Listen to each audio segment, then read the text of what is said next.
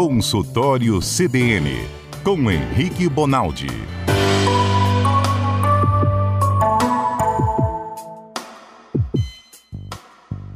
Dr. Henrique Bonaldi é médico, cardiologista e se dispõe toda terça-feira a participar do nosso quadro Consultório CBN. Doutor Henrique, vem aqui, esclarece nossas dúvidas. Quando o assunto não é da sua especialidade, consulta outros especialistas para que você fique bem informado, principalmente em relação à saúde. Então nós sempre incentivamos a sua participação. Tem alguma dúvida? Pode ser o que for. Pode ser coração, o que você estiver sentindo e está te incomodando.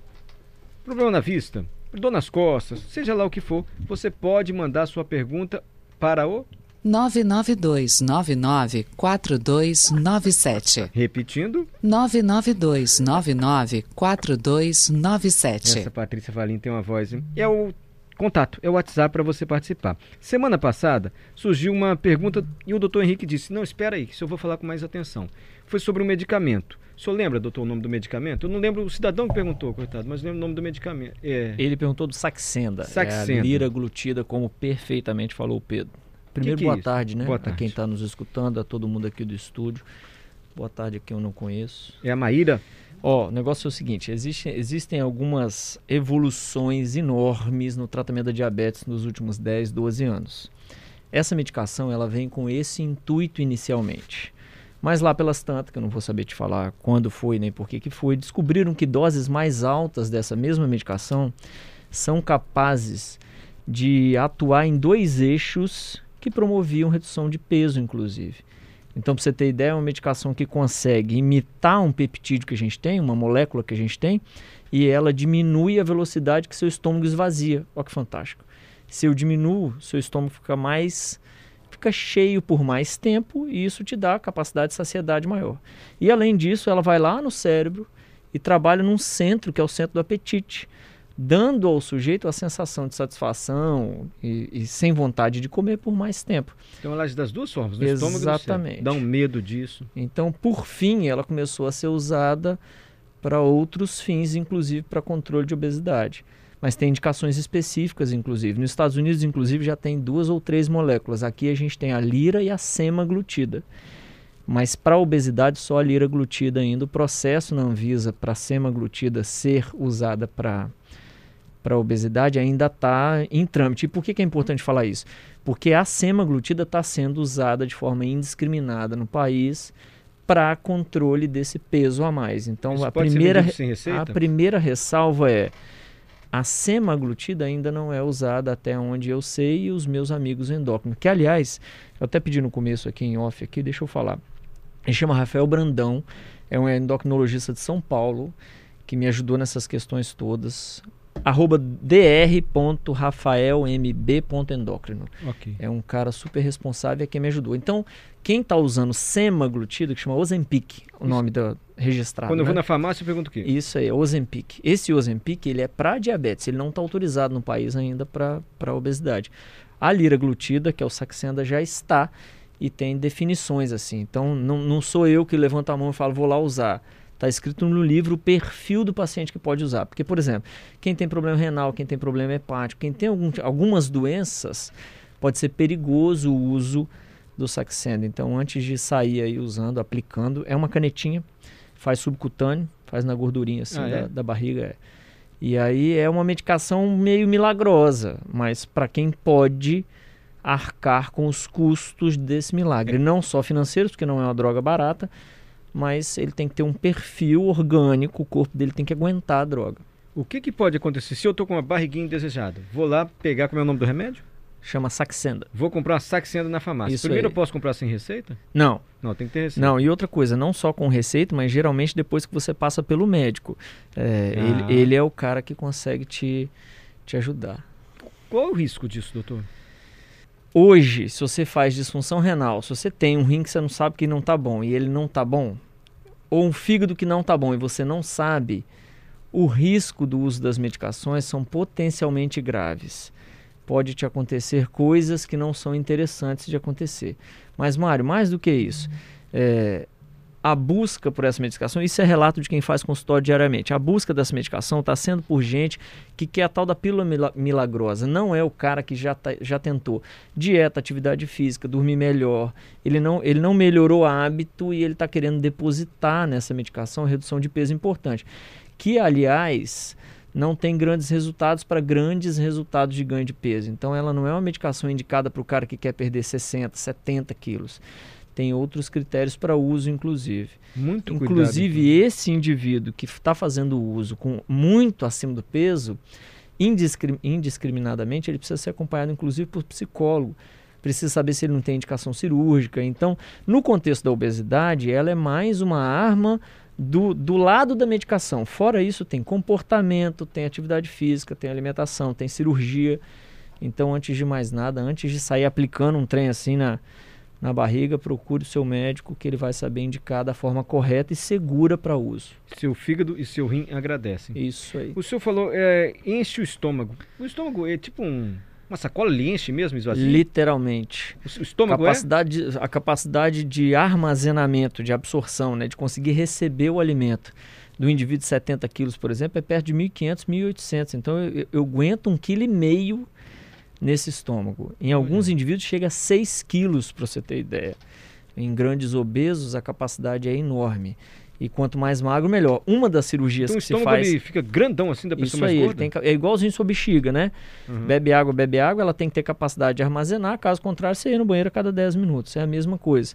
Seu estômago tem uma capacidade de armazenar para que você fique 3, 4 horas sem comer, né? Essa, essa é a sacada. E aí, porque ele tem essa capacidade, hora ele distende, recebe o alimento que você fez, a feijoada do domingo, hora ele retrai e te avisa que está com fome. Doutor, o senhor me perdoa, senhor vem falar de uma coisa, mas vão surgindo outras dúvidas e eu vou perguntando.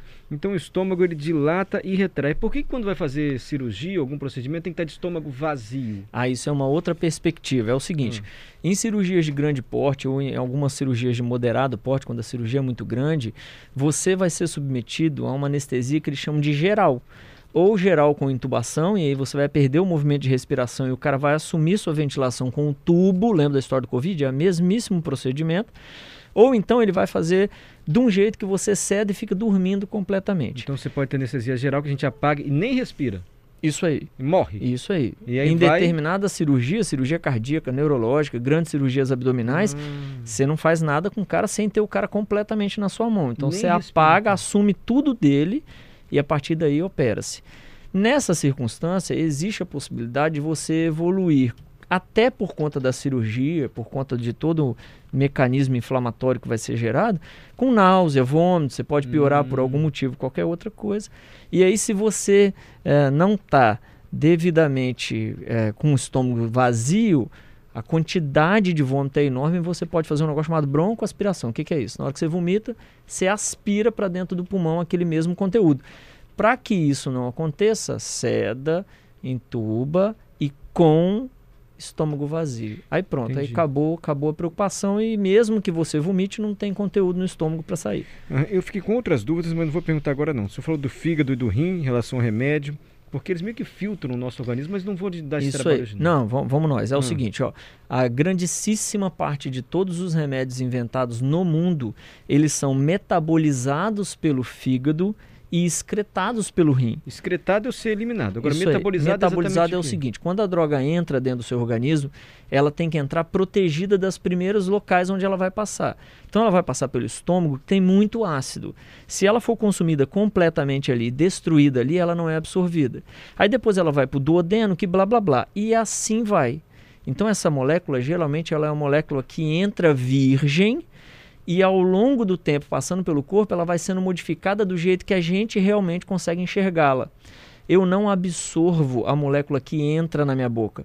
Eu absorvo a molécula que entra e é transformada em outra geralmente. Isso então, chama metabolização. Então eu tomei o comprimido. Isso. Para dor de cabeça. Isso. Ele vai passar pelo meu estômago. Isso aí. Mas ele tem que ser resistente para não se dissolver nos ácidos do meu se estômago. Se ele for ser absorvido em outro local, é. E grande parte dessas medicações tem que ser resistente inicialmente. Sim. E ela passa e se transforma no fígado. Entendi. Acontecendo isso, o fígado é de suma importância. Eu não só diminuo a ação da medicação, como essa medicação pode ser lesiva a um fígado que não está funcionando bem. Então é por isso que sempre que eu ouço médicos falando cuidado com o remédio, cuidado com muito hormônio, vai sobrecarregar seu fígado e seu rim. Isso aí. É por causa e disso. o problema Cabe do rim, eles... isso. E o problema do rim é que ele é a torneira do corpo da gente. A partir da hora que você tem X de medicamento, esse medicamento só sai do seu corpo pelo rim, grande parte deles. E aí, se você não tem essa torneira boa, você acumula essa substância que era para você estar tá jogando fora. Que, aliás, depois que ela passa pelo fígado, Entendi. muitas vezes ela troca o teor dela para pior. Não tem medicação só que funciona depois que passa pelo fígado. Tem medicação que para de funcionar depois que passa pelo fígado. E é planejada para isso. E aí você imagina você ter, a gente chama isso de excreta. São coisas ruins ao organismo. Imagina você não conseguindo tirar porque seu rim está ruim. Então o rim é um, é um detentor de grande poder no nosso corpo e ele precisa estar tá bem para você aguentar o tranco de uso dessas medicações. O rim, agora eu vou entendendo, o rim é a torneirinha do nosso organismo. O filtro e a torneira. O filtro e a torneira. Isso aí. O Se fígado... ele não vai bem, ele não filtra e não tem urina para sair. Isso é péssimo para você. Tá. É, tem pergunta aqui da Jéssica? É, Mário, eu recebi essa dúvida hum. aqui, doutor Henrique. É, a Jéssica pergunta, não sei se a pronúncia está certa. Trulicity. O que, que você pode falar sobre ele? Eu estava pesquisando aqui algo relacionado também a emagrecimento também. Pode Conhece tocar a próxima que, próxima? Não, pode tocar a próxima que eu vou, eu vou procurar aqui. Jéssica, é semana que vem a gente vai falar sobre Trulicity. Mas aí teve aquele procedimento que a Linda Evangelista modelo usou e agora, me perdoe, foi o Instagram da BBC Brasil. Isso. Né? Divulgou que outras pessoas também, em Londres principalmente, se queixaram desse procedimento, cujo nome eu nem me atrevo a dizer, doutor, mas esse procedimento ele parece que congela as moléculas de gordura. Chama criolipólise. Hum. Ó, antes de mais nada, a criolipólise tem uma indicação muito clássica de uso pela dermatologia hoje na medicina, certo? O uso da criolipólise ao longo dos anos ele foi sendo de certa forma meio indiscriminalizado, assim. Todo mundo está fazendo por preços mais baratos, sem condições ideais, e isso aumenta muito o risco do paciente. O que, que é a criolipólise? Nada mais é, foi inventado em Harvard, é um, é um programa muito legal, é, é, um negócio que, se bem aplicado, tem sua funcionalidade. O que, que, é isso? É, tem um aparelho que, esfria, chega, para você ter ideia, chega a menos 7, menos 5 graus, é um negócio é, é absurdo assim. Chama criolipólise porque através do frio quebra ólise lipo de, de gordura. gordura. Esse procedimento, se bem aplicado da maneira correta, ele promete a redução de às vezes até 25, 30% da gordura localizada. Então ele tem a sua aplicação por profissionais responsáveis, ele é uma boa aplicação, inclusive. Mas é uma injeção? É uma... Não, é um aparelho que aspira a pele, por isso que um dos relatos que vocês estão vendo nas redes sociais... Sugou na... meu pulmão, sugou isso meu aí, estômago. A sensação é que eu estou com aspirador, essa... Isso. Por quê? Ele tem que puxar o subcutâneo e o tecido adiposo, que é esse tecido gorduroso, para dentro de uma boca da máquina, assim, para que essa parte se Nossa, resfrie única e exclusivamente. Não é um aparelho que sai resfriando mais do que 20, 30, 40 centímetros de, de área. Isso faz com que gere processo inflamatório e morte dessas células. Então, é, é, você tem redução real da quantidade de células de tecido adiposo daquele local. Só que em algumas determinadas circunstâncias, não só porque ele é mal aplicado, mas porque toda terapia tem efeito colateral, existe a possibilidade disso não evoluir bem. Uhum. Como é que o ouvinte sabe se vai evoluir bem ou não? Vá num bom profissional e explique para ele qual é a sua meta, para ele dizer para você se você tem ou não tem, não só indicação, como risco para evoluir assim. E a gente tem que ter muito cuidado quando é muito barato? Muito, sempre. Muito barato, escondido, em, em condições insalubres. Você está vendo que a clínica não é uma clínica bem ou localizada, ou limpa, ou tudo mais. Mas a criolipólise tem registro na Anvisa, tem tudo bem estabelecido. Ah, já acabou? Poxa, doutor. Uai, tem que começar mais cedo. Max já deixou uma pergunta que só pode responder semana que vem. Manda. Depois de tomar uma cerveja, só uma, Max, fala a verdade. Vou ao banheiro a noite toda. Max, só uma? Meu organismo está funcionando bem ou mal? Ele disse que só toma uma. Semana que vem o senhor Isso responde. é fantástico. Fantástico. Alça, é mais do que a quantidade, o álcool faz um negócio no rim muito legal. E isso já me disseram e já vou propor o tema da próxima semana. Ó, oh, você vai muito ao banheiro, cuidado, você pode estar com diabetes. Faz muito xixi à noite, eu não sei se tem relação, mas eu já ouvi isso. o senhor pode explicar pra gente direitinho diabetes semana que vem? Podemos. O que, que é absorção de açúcar? Por que, que quem tem diabetes Fechou. absorve E aí a gente responde a, a outro remédio também. Isso. Sim, senhora. Nossa, doutor Henrique, passou voando, hein? Sim, senhor. Muito agradecido mais uma vez, tá? Ave Maria, obrigado a vocês. O rim é a torneira A do organismo. Adorei saber como é que o fígado funciona, entre outras coisas. É o doutor Henrique com essa paciência, ele vai explicando pra gente. E com essa responsabilidade, porque ele chega cedo, liga para outros especialistas, pesquisa, para que você fique sempre bem informado.